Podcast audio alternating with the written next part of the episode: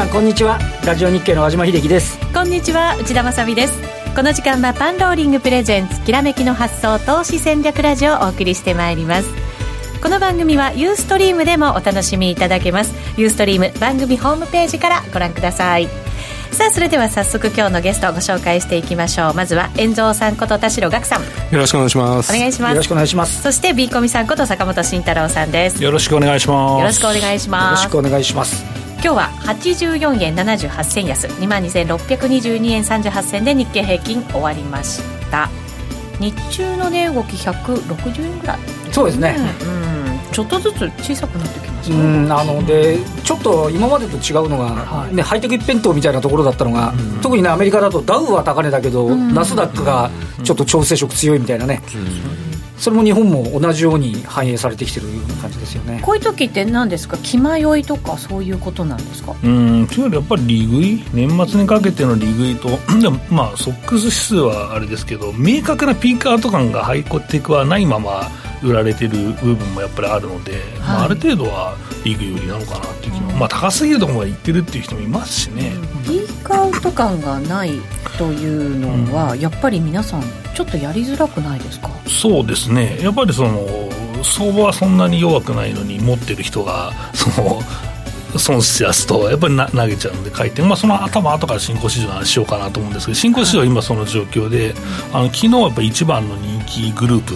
がかなり売られます、まあ、串カツ田中ですとかグレーステクノロジーですとか、はい、あの辺に一気に利食いが入ったのでやっぱりちょっとヒヤッとした人がいるのかなと思うし今日もちょっとその辺がマザーズ指数に影響したりもしてましたからね。うん。やっぱり遠藤さん、これ時期的なものもあるんでしょうけどここまで上げてきてっていうのもあったりとかアメリカとかの今のファンダメンタルズ反映してっていうところになるんですかね。日米ともファンダメンタルズだけ見ると、はい売られる要素ってあんまりないと思うんですけど、金曜日はそのロシアンゲートのことと税制のことでスパイクしたじゃないですか、はい、多分あれを織り込めてなくて月曜日のニューヨークをみんな見たかったと思うんですけど、えっと、日経っていうかアジア以外は欧州から株ガンガン上がっちゃってドル円も113円でいったんで、はい、全然それはあ、OK だったねと思ったんだけど、あの、ニューヨークの全場見てた人は300ドル超ダウが上がってて、引けで、え、50ドル高なの？みたいな。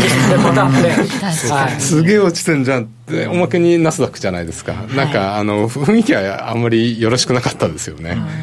だからここから織り込みに行くっていう、ね、やっぱりさっき言ったように利食い各地で利食いが出てるみたいな感じですよね、それが続くのかどうなのか今日はいろいろ話をしていこうと思います、はい、どうぞよろしくお願いいたします。それではここでパンローリングからのお知らせです。投資戦略フェア2018が3月18日に開催されます。昨年も1日で5000名以上の個人投資家の方が集まってくださいました。富の祭典となっておりますので富の祭典ってすごいですね、うん、えー、事前登録始まりました。満席になる前にぜひお早めにお申し込みいただきたいと思います。詳しくは番組ホームページご覧ください。皆さんのお越しをお待ちしています。それでは番組進めていきましょう。この番組は投資専門出版社として投資戦略フェアを主催するパンローリングの提供でお送りします。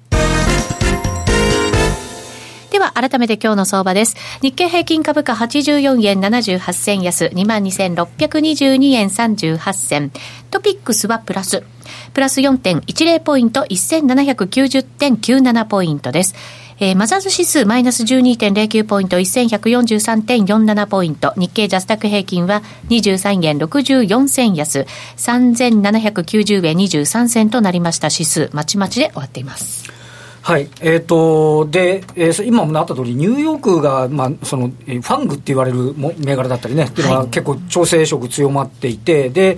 出遅れていたというか、えーと、場合によっちゃその税制、アメリカの方の税制改革で、えー、とか、これからの規制緩和でメリットがあるんじゃないかと言われて、銀行とかね、はい、あのそういうようなところが、まあ、あの物色されているような形になって、で東京に来ても、やっぱり今、今日でいうと、売買代金上位だと、東京エレクトロンとかが2.8%安ですとかね、うん、あの先駆した任天堂も3%以上下落するといった一方で、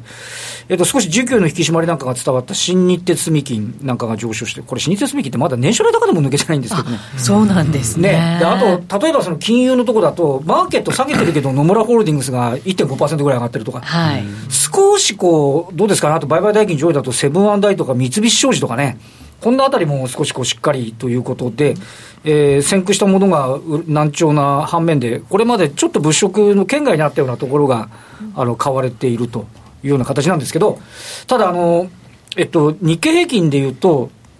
えー、25日の移動平均線というのが2万2506円というところ今走ってるんですけど、今日2万2522円までなんですよね。はい。これって、えっ、ー、と、9月のあの、いわゆるその、北朝鮮リスクの後退あたりからの部分でいうと、25日線って一度も引け値で割ってないんですよね。そうですね。引けではありますけどね。そうなんですなので、これがね、ちょっと明確に割り込むような形になると、先ほど皆さんから出てたように、利食いのところからやや、あのなんて言いますかね、売買の損益自体がちょっと悪化してくるようなイメージにもなってくるんで、はい、このあたりがどうかっていうのが一つ、まあ、ポイントかなっていう感じはしますよね。ちょうど5日線と25日線の間にね、狭いところに挟まって、はい、でもこれ、両方とも上向きじゃないですか、そそれはね、やっぱりちょっと。プラスには捉えたいところですけどね。で、ただ、昨日と先週が陰線なんですよね。だから上戦いに行って、ちょっと押し返されてる感も あるので、なので、あのまたね、あのなんか利食いであればもう一度いけるかなっていう部分もあるんですけど、もうちょいちょっと調整長引くと、全体としても。あのムードがねあの、ちょっと変わってくるっていうのと、あのやっぱりナスダックだけ見ちゃうと、ちょっと、あんまり 形状がよくないですね。崩れてますよね。そうなんです、ダウンを見てると、なんかまだまだ元気みたいなね、感じなんですけどね。見るべきところによって全然見方が違うっていうのは難しいですね。どう見るべきなんですか、そうすると。いや、でもやっぱり、日本人は日経金見るし、アメリカ人はまあ一応、ダウは、まあ、まあ、SP 見るけど、そうそう、見るし、まあ一応、ダウを見てたら大丈夫かっていうのはあるんですけど、でも、ナスダックは、そう、下がり出すと売る売る理由っていくらでもあるんですよ。PR が高いとか、まあ、あの、オールドエコノミーとかそんな高くないですけど、だからそのバイオとかね、めちゃくちゃ高いとこもあるわけじゃないですか。でもこれ、そのダウとかと一緒には見られないんでしょうけど、うん、でもやっぱりこっちが崩れてくると、うん、主力のあたりだって、やっぱり崩れないとは限らないわけですよね、うん、どうなんですか？かな、でもダウは、やっぱりその、いい銘柄が多いのと、まあ、あとはその構成見ると、その石油株が結構、まあ10、10%今日入ってるんで、2銘柄で。構成が全然違う。まあ、構成が全然違うですね、はい、だからその辺もあるので、そこまで、まあ、連動は、ダウが強ければ、まあ、連動はしないのかなっていう。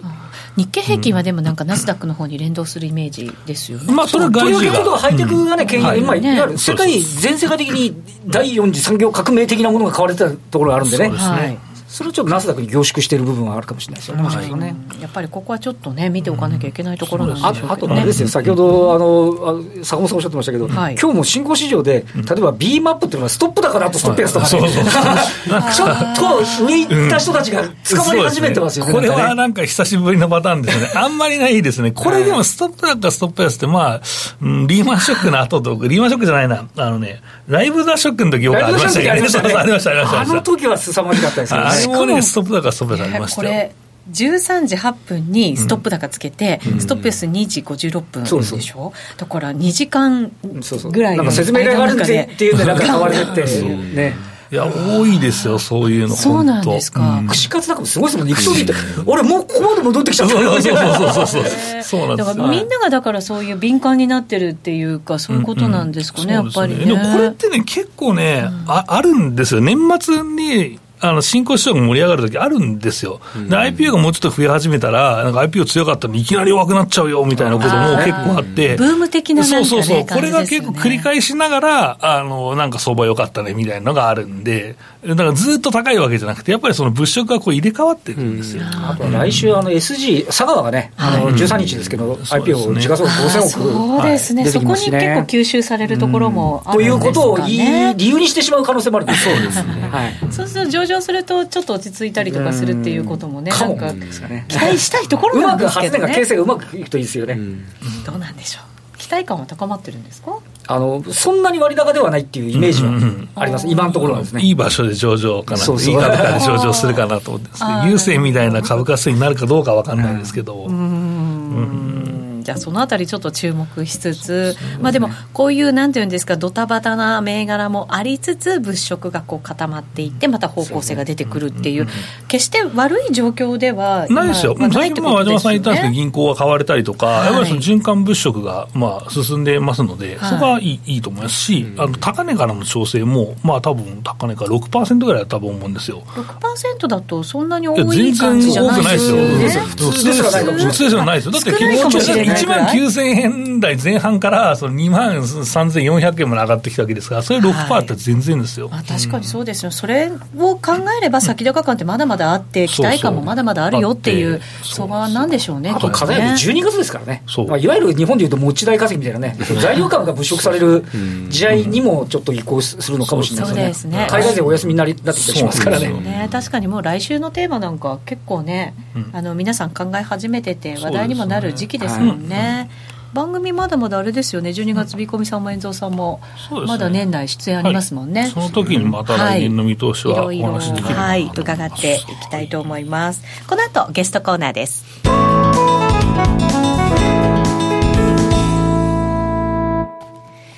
さあもうたっぷりお話いただいてるんですが改めて今日のゲスト遠蔵さんこと田代岳さんとビーコミさんこと坂本慎太郎さんです。よろしくお願いします。えー、それではもう相場の話からがっつり入っていきたいと思いますが遠蔵さんから伺いましょう。ファンダメンタルズロシアンゲートっていう先ほど話もね出てきました。この辺りちょっと気になるところではあるんですけどどうなんでしょう？そうですね。やっぱり、はい、そのフリン元補佐官が司法取引に応じたということで次その指示を受けてたのはあの娘婿のクシュナさんというとそこまで捜査が及ぶということでまあこれはまだしばらく続きますねって感じですよね。ねちょっとなんか重いですよね、うん、話題的にはね。嫌、はい、なんですけど、目先はやっぱり税制改革法案の方の、目先の金の方に飛びついて、昨日はダウが上がったんじゃないかなと思うんですけど。先週の金曜日ね、そんな感じでしたもんね。うん、そうですね、はい。やっぱりね、かなり20%、法人税率20%もあるし、そうすると、米国株にはすごくプラスじゃないですか。はい、自社株買い配当。で、あと、本国投資法っていうので、ドルに還元する。まあ、これ、えっ、と、上院案は2018年で、下院は2000、あ、逆か。下院が2018年で、上院が2019なんで、開始時期にもよると思うんで、はい、まあ、そこのいい材料と悪い材料が綱引きしてますよね。うん、これやっぱり、為替の動きには、ちょっと影響はありそうですよね？2018年になるのか、2019年になるのかドルという見方で言えば、あの、影響はあると思います。はい。ただ、来週も FMC ですけど、金あの利上げ確定、ほぼ確定してると思うんですけど、はい、あまり長期金利が2.3ぐらいから2.5ぐらいの間で動かないで、これもう織り込んでるっていう動きなんですか？で、ね、ドルの方向性は、なんか、ユーロも1.18から1.2、ドル円も111.50から、まあ今日レンジ上げましたけど、113円50で動かない感じになっちゃいましたよね。113円のところ、やっぱり重いですね。そうですね。ねちょっと行くんですけど、押し戻されちゃう一番重要なのは114円台ですよね。114円台。107円、114じゃないですか、今年のレンジって。そこを抜けられるかどうかですよね。そういう勢いがなんかありそうな感じしないんですけど、どうなんですか、まあ、あるとしたら、来年で利上げしていくのと、もし2018年から現在があるのであれば、はい、あのそのリパトリーでしょうね。改めてまあそこ交換するの動きになってくるんですかね、そうなんですね。まあ、そうは言っても、実は円安で、ドル高で、やっぱり株の方はドル円しか見てないと思うんですけど、ポンド円とかユーロ円とか5ドル円って、割とその高いレベルにいますし、はい、さっきまあ循環物色というお話が出たかと思うんですが、実は為替の世界でも循環物色が出てて、えー、あるんですか、まあ、中心ってありますよね、その時の注目通貨ってね。はい、ボロボロに売られてたランド円とトルコ円が、今急騰してるんですね。えなんでですか？需給的な問題じゃないですか。もう新興株と一緒ですよ。いや、トルコはすげえ CPI が高くて、これはいよいよ利上げだろうと。あのいうのと、ランドも、あの実はまあ経済対策が出て、あと、経済寄りの大統領が、まあ、あのアフリカ会議の党首が選ばれるんじゃないかとかいうのがあって、まあ、材料があるんですね。うん、材料があるんですよ。ただのショートカバーじゃなくて。3週間ぐらいすごい値動きですね、そうそうそうだから普通だったら小型株は崩れてクラッシュしていく過程って真っ先にこういう通貨って売り叩かれるはずなのに、はい、あの、そこが硬いっていうのは、ええみたいな感じですよね。クラッシュないのかなみたいな。確かにそうですね。ねそう考えるとちょっと株にも安心感がなんか出てくる、はい、為替市場の新興市場みたいなもんですから。そうですね。確かにね、そこ、まあ、直につなげていいのかどうなのかちょっとよくわかりませんけど。ジョークなんですけど。あ、ジョあジョークでしたか？はい、えー、そうか。それはでもちょっと面白いですね。逆にだから、あの、中心の通貨が、なんかこうちょっと置いとかれてそっちに注目度高まっちゃうみたいなところってあるんですか、うん、で全体的に円安だから、はい、じゃあこれで日本株落ちないでしょうみたいな感じですよね。円安だと。なるほどね、うん、ここに支えられてるっていうのがなんか ちょっと面白い感じはありますけどね、ね、うん確かに。えー、じゃあ年末に向けてそういうところですか？注目すべきところって。いや主要通貨が動かないんでランドオフかトルコとか、まあ実はカナダとかも強いんですけど、割とそういう地味なあの通貨が今動いてますよね。トレンドまあなんかこう継続しやすいんですよねそういうところ動きで始めるとね、うん、あとやっぱり材料があるんで、はい、カナダも経済良かったし指標良かったしで、まあ、トルコあのトルコとランドは先ほど申し上げたようにでランドに12月14日にあの金融政策発表あるし。あそうなんですね、はい、12月14日。もう来週ですね、はい、木曜日、ね、はい。でまあ来週今週ってあの雇用統計が今月は8日じゃなくて今週じゃないですか、はい、8日に発表です、まあ、8日、はい、1日じゃなくて8日だったですよね、はい、あと S q だし、うん、で来週 FMC だと今週から来週の FMC で外賃終わりじゃないですかね、はい、多分、ね、そうですね、そうなるとやっぱりちょっとこう個人投資家中心みたいな相場になってくるとさらになんかそういうちょっとこう新興株みたいなやつが銘柄であの通貨的にもなんか買われやすくなるとか、まあ、新興が今売られててそこがそれがそこを打った後のその動きっていうのが多分まあビコムさん後から話すと思うけど、はい、そのカレンダー的な話になるんじゃないかなとは思うんですけどね。なるほど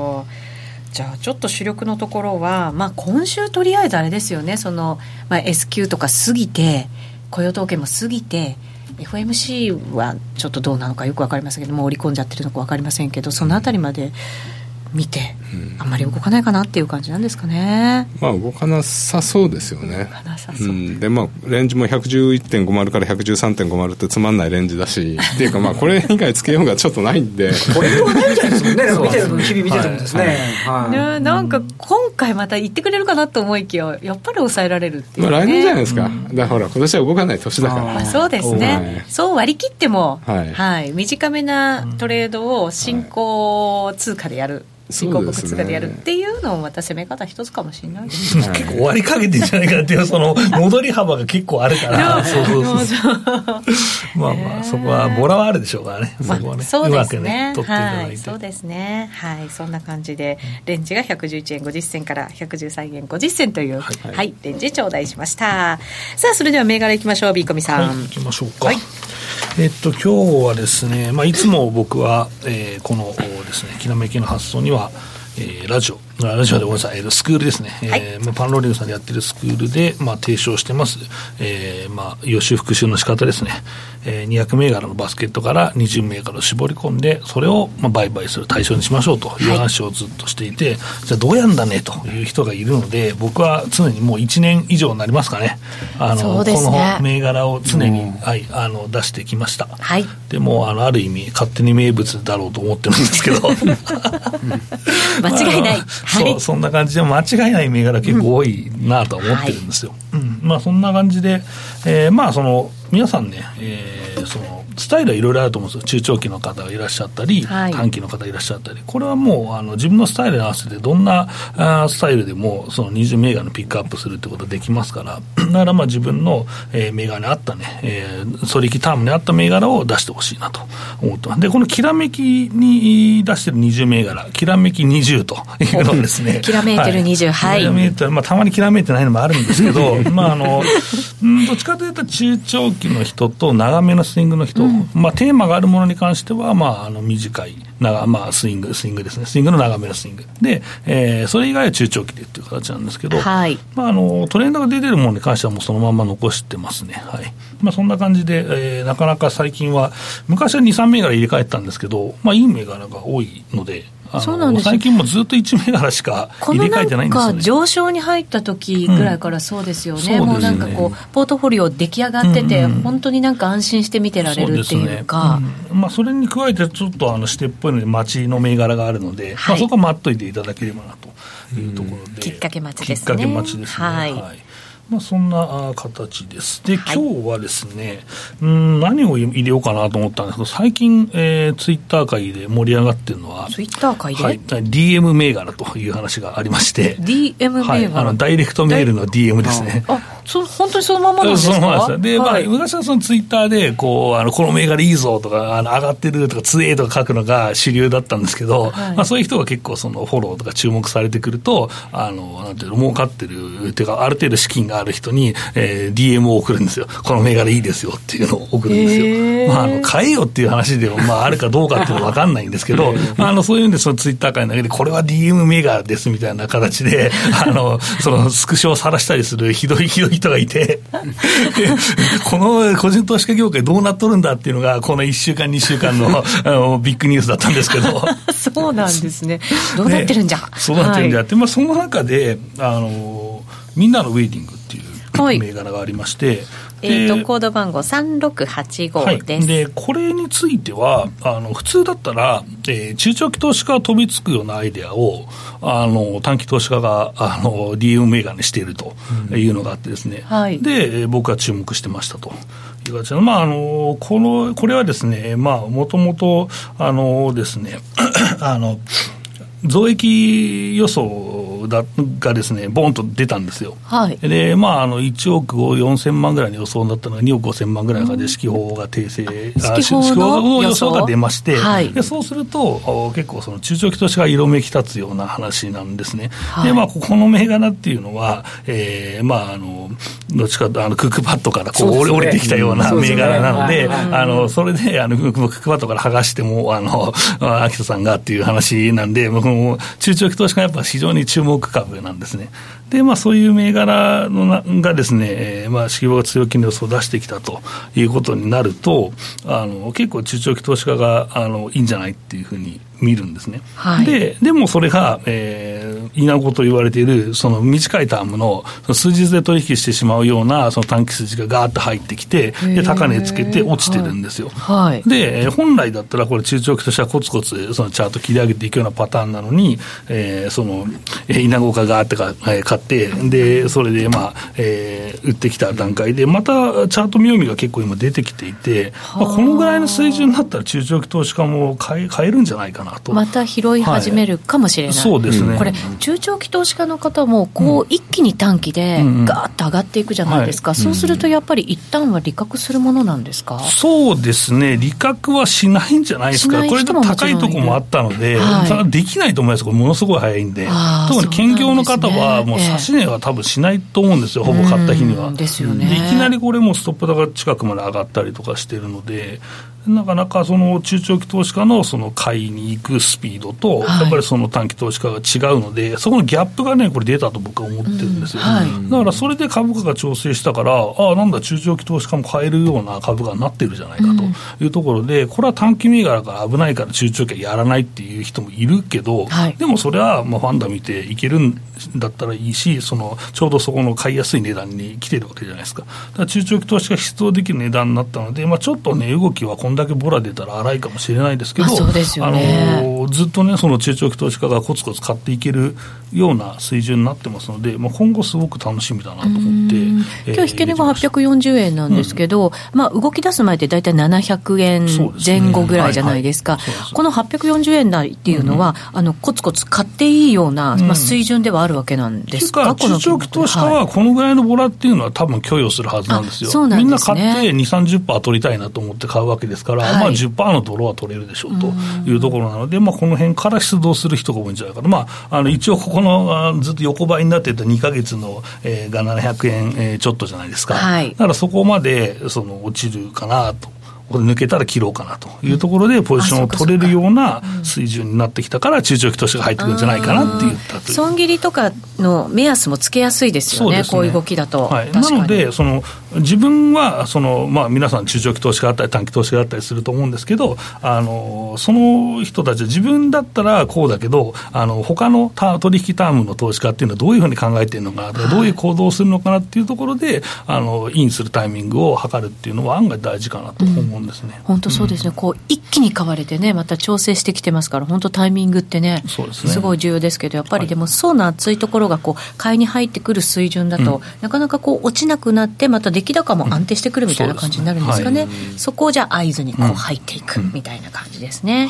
はい、3685、みんなのウェディング、はい、はい、でした。あと、抜いた銘柄さらっと言って、あしましょうかね。そうですね。抜い。た銘柄シンフォニアテクノロジーなんですけど、はい、6507、はい、あのまあこれはあの FA 関連で結構期待だという話をしてたんですよ。あの下家延長なんで。なんですけど、えちょっと半導体が崩れてるんで、FA まで案外売りが来たら嫌だなと思って、一旦抜いとこうと。なんかちょっとね、テーマ的に半導体の後は、あの、FA リグイが入るかもしれないと、今のところ。結構リグイ入ってますね。入ってますけど、まあ、幅はまだ全然出てないですけど、ここから出る可能性がちょっと僕は懸念してますというところです。はい。調整の幅が出るから、やっぱり今のうちにっていう。で、これ、がっつり幅出たらまた入れますから、またその時は。はい。いい銘柄であることには変わりがないということですね、えー、後ほどまたユーストリームでも詳しく伺っていきますので 番組終わっても引き続きユーストリームご覧になってください。ここでパンローリングからのお知らせです。株のデイトレスイングトレードの通信スクールが来年1月からスタートいたします。今まで助言会社ではなかったため売買を想像させることなど銘柄になかなか踏み込んでいけなかったのですがこの度助言会社を事業体として株の通信スクールが生まれ変わりました。反響もいいということでなんかもうすぐ定員になっちゃうって話聞きましたよ。だからこれはちょっとお早めにお申し込みいただきたいなと思ってます,、ね。はい、ぜひ皆さんお急ぎください。今なら特典としてお申し込み後すぐに予習のための動画と毎日のマクロマクロ分析から日々の考察までのデイリー動画で入会後すぐに、えー、学習を始めることができますので本当に早めにお申し込みいただくと、はい。ね、さらにさらにお得、ということになりますね、はい、またその株の通信スクールから感謝を込めまして12月16日土曜日に緊急セミナーを開催することになりました。来週ですね。来週ですもう本当だ。来週緊急ですね、はい、緊急でもないですけどね、また迷ってる人のためにまだね、迷ってる人もいるかもしれないんでこれを見てほしいなと。はい、今回のセミナーでは身につけると相場が見えるマクロ分析と来年の相場見通し、うん、ライバルに差をつける有望セクターと蔵出し銘柄スクールの活用法と勝ち組になるための銘柄ピックアップ手法などなどの内容で濃い内容ですね、これ。うん、盛りだくさんですね。ね来年の展望も、遠蔵さんと昨日すり合わせたんで、その辺も、蔵出し、初出しでいきたいと思います。はい。ちょっと楽しみですね。ぜひぜひご参加いただきたいと思います。もちろん、このセミナーだけ参加したいという方も大丈夫ですから、ぜひご参加いただいてご満足いただけると思います。えー、さらに、忘年会もついてくる。マジですか？だそうですよ。いろんなものつきますね。直接質問したい人とかもね、そこでしていただければいいかな。お酒飲むとまたねポロッといろんなもの出ちゃうかもしれませんから、まあ、我々も感謝の意味も込めて。そうです。感謝の気持ちたっぷりでございますので。ぜひ。ぜひぜひ。特別ゲストで。もし和島さんも来たらまたねすごいことになりそうですね。そんな意味も込めてとってもお得なセミナーだと言えると思います、えー、ぜひぜひお申し込み番組ホームページから今すぐお願いいたしますさてそろそろ番組ラジオ番組は終了のお時間となってまいりました。この後ユーストリームでまだまだ濃い内容をお送りしてまいりますので引き続きご覧になっていただきたいと思います。今日のゲスト、えー、ビコミさんそして遠藤さんでした。ありがとうございました。この番組は投資専門出版社として投資戦略フェアを主催するパンローリングの提供でお送りしました。